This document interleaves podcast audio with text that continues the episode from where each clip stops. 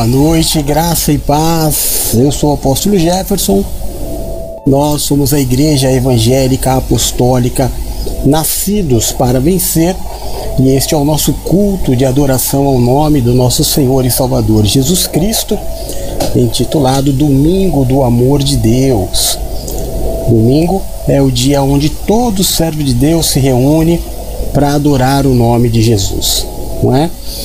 Neste horário em específico, entre 6 e 8 horas da noite, todos os servos de Deus estão se dirigindo à igreja. Ou estão se dirigindo à igreja, ou já estão na igreja. É, de alguma forma, há uma movimentação diferenciada no país. É a tradição do homem de Deus. Domingo é o dia do Senhor. Seja numa missa, seja numa num culto evangélico, as pessoas se reúnem para adorar e também para receber uma palavra que vai nortear a sua vida. A palavra de Deus ela nos ensina que nós podemos orar em qualquer lugar. É, qualquer lugar nós podemos orar. Mas é na comunhão dos justos, ou seja, é na igreja, que o Senhor ordena a tua bênção. Então, é, é muito importante estar na igreja. É muito importante ser igreja.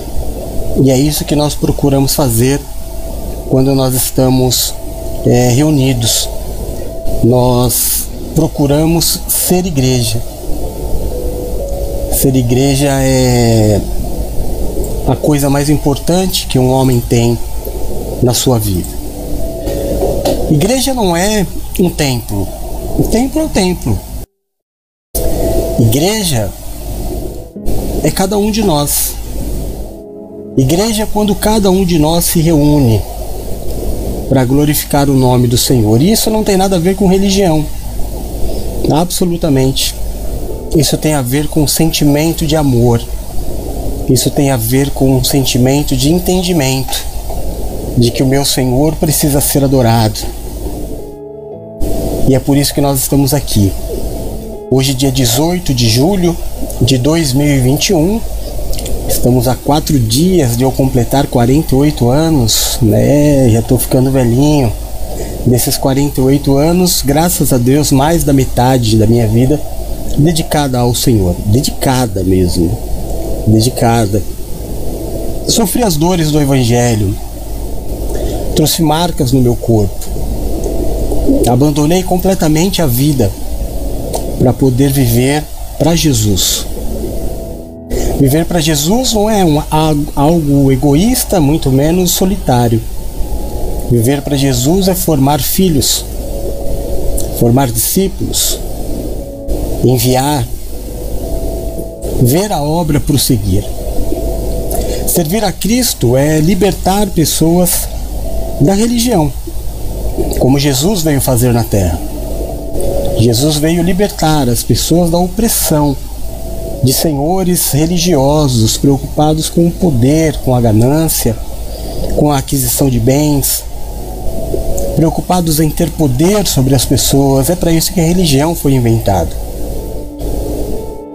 E nós estamos aqui, seguindo o exemplo da igreja primitiva, obedecendo ao ensinamento do nosso irmão mais velho, o apóstolo Paulo, dizendo: Sede meus imitadores, como eu sou de Cristo. Como igreja apostólica, nós imitamos a Paulo, que nunca se preocupou em ofender ou atacar a religião de ninguém, mas sim em pregar o nome do Deus vivo em levar entendimento aonde não havia entendimento. Essa é a função da igreja. Levar a paz e não a discórdia. A igreja é levar a opção para as pessoas que estão cativas em terem liberdade. Como assim, apóstolo? Você acha que alguém que é preso pode não desejar a, a liberdade? Sim, muitos.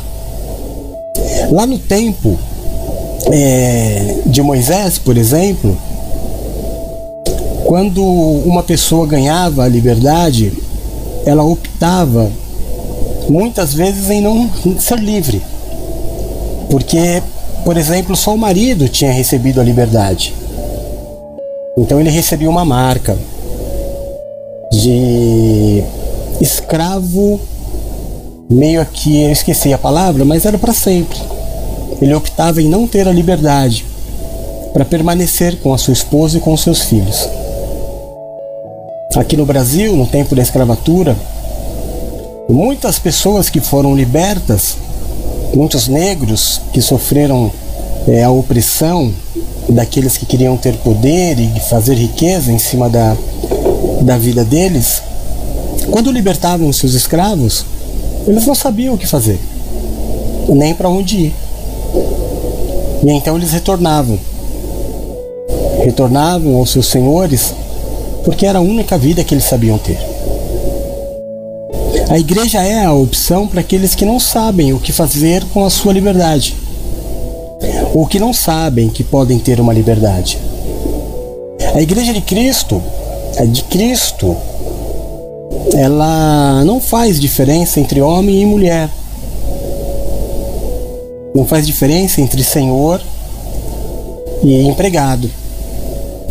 Não faz diferença entre rico e pobre. A Igreja de Cristo.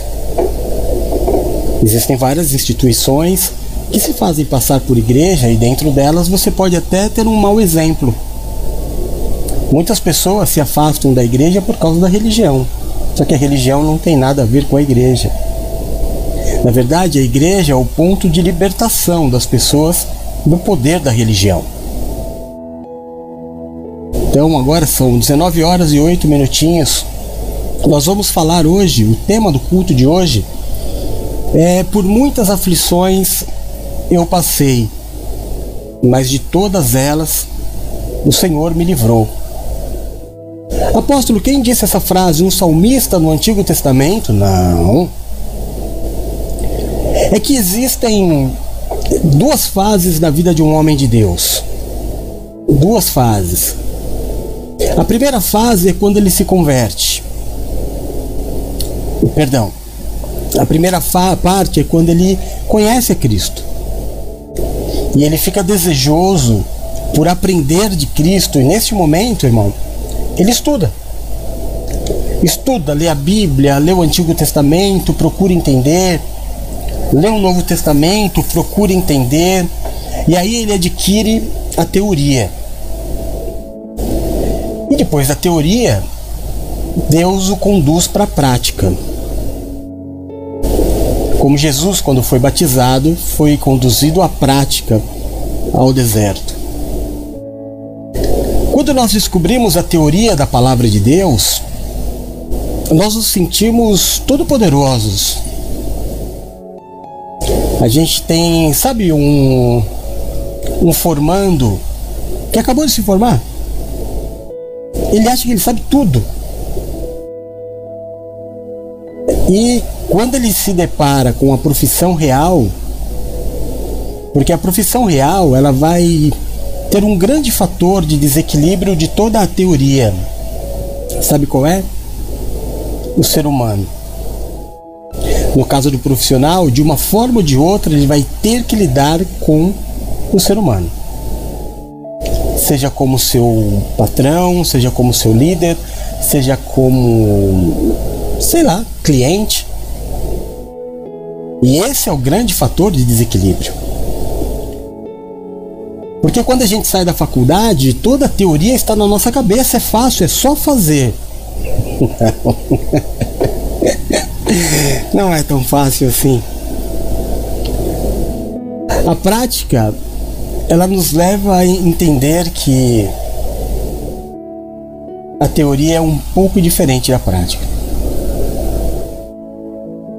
Na igreja não é diferente. Quando a gente lê as Escrituras, quando nós nos apaixonamos por Cristo, parece muito simples. Ué, só fazer tudo o que está aqui. Apóstolo, como é que eu faço para agradar a Cristo? É só fazer o que está na Bíblia? É, é. Teve um jovem que ele se encontrou com Jesus nessa fase da vida, sabe? E ele falou: "Tô pronto para andar com o Senhor". É, eu tô. Deixa Jesus aparecer aqui que eu vou me tornar um discípulo. E Jesus apareceu por lá, por aquelas bandas e Ele chegou até Jesus e disse: Bom mestre. Já começou errando. Né? e o Senhor disse: Por que me chamas bom?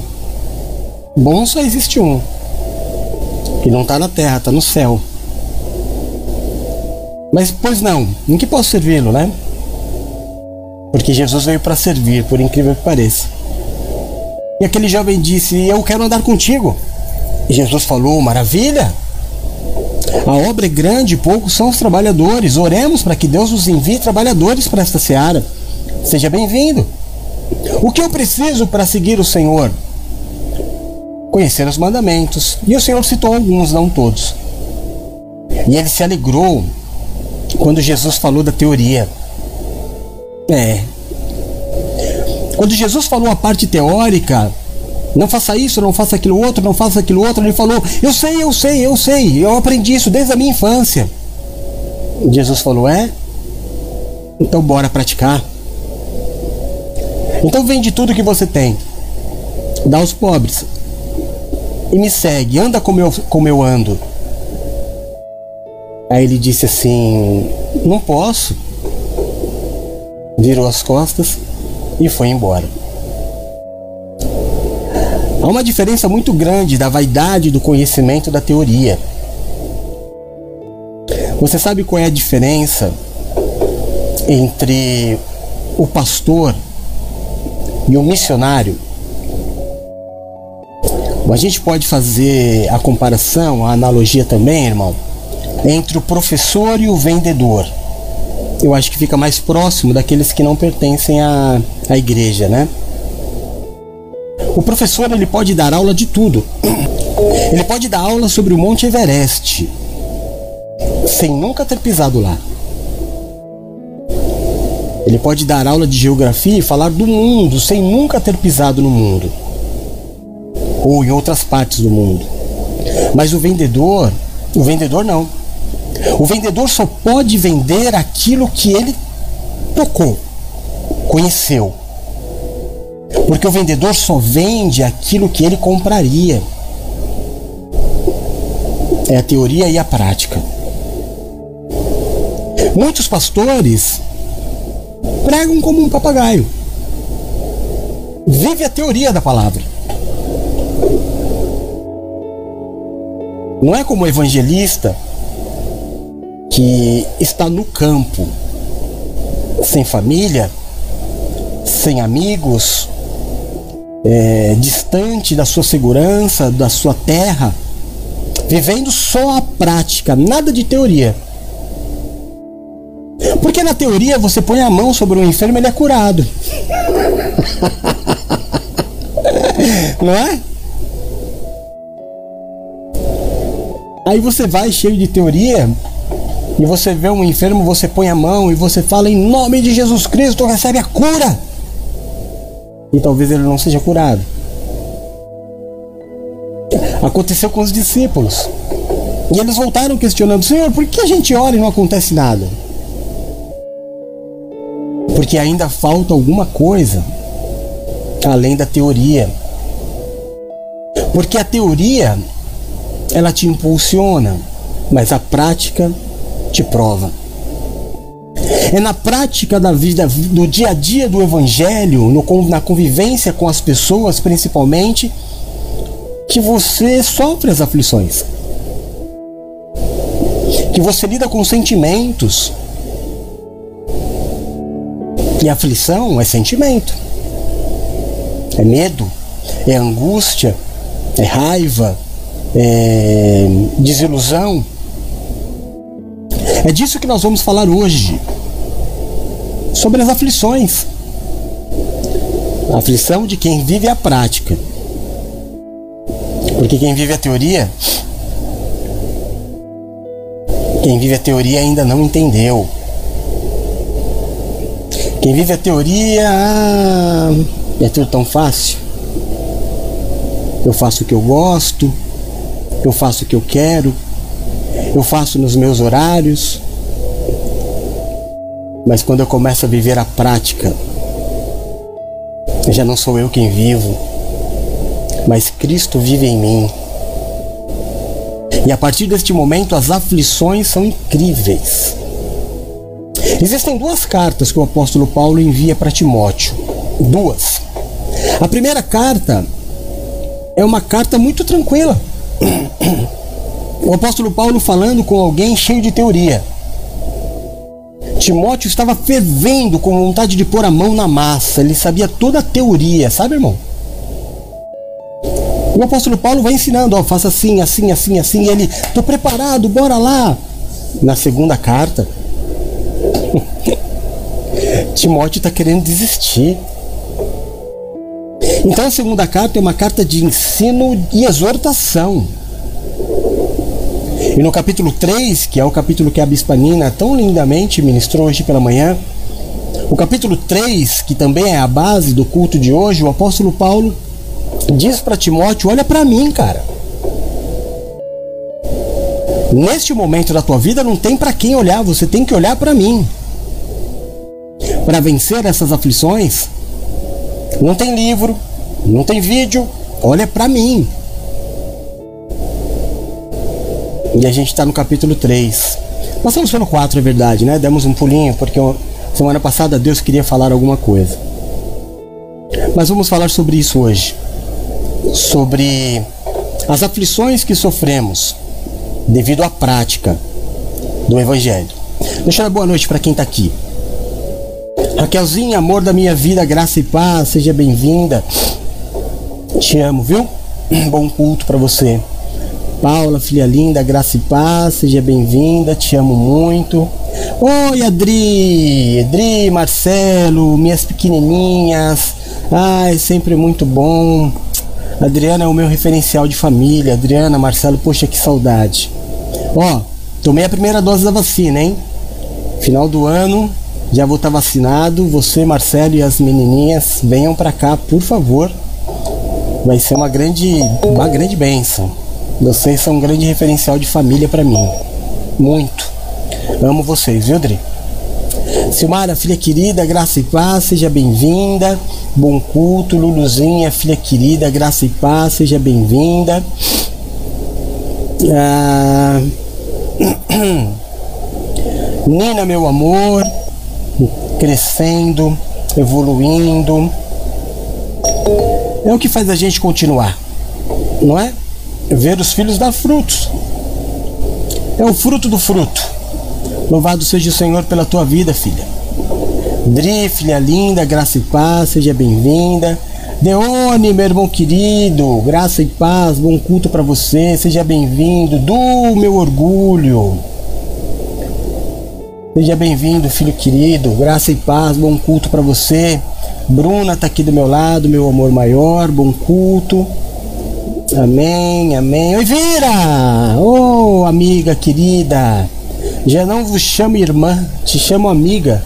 Mas aí eu tô diminuindo, né? É o contrário. Já não vos chamo amiga, vos chamo irmã. Bem-vinda, irmã querida. Graça e paz. Ah, deixa eu ver, deixa eu ver, deixa eu ver. Bom, os que estão aqui na página do apóstolo são esses, não é? Então é isso. Vamos colocar o texto base na tela e vamos é, começar a ministração.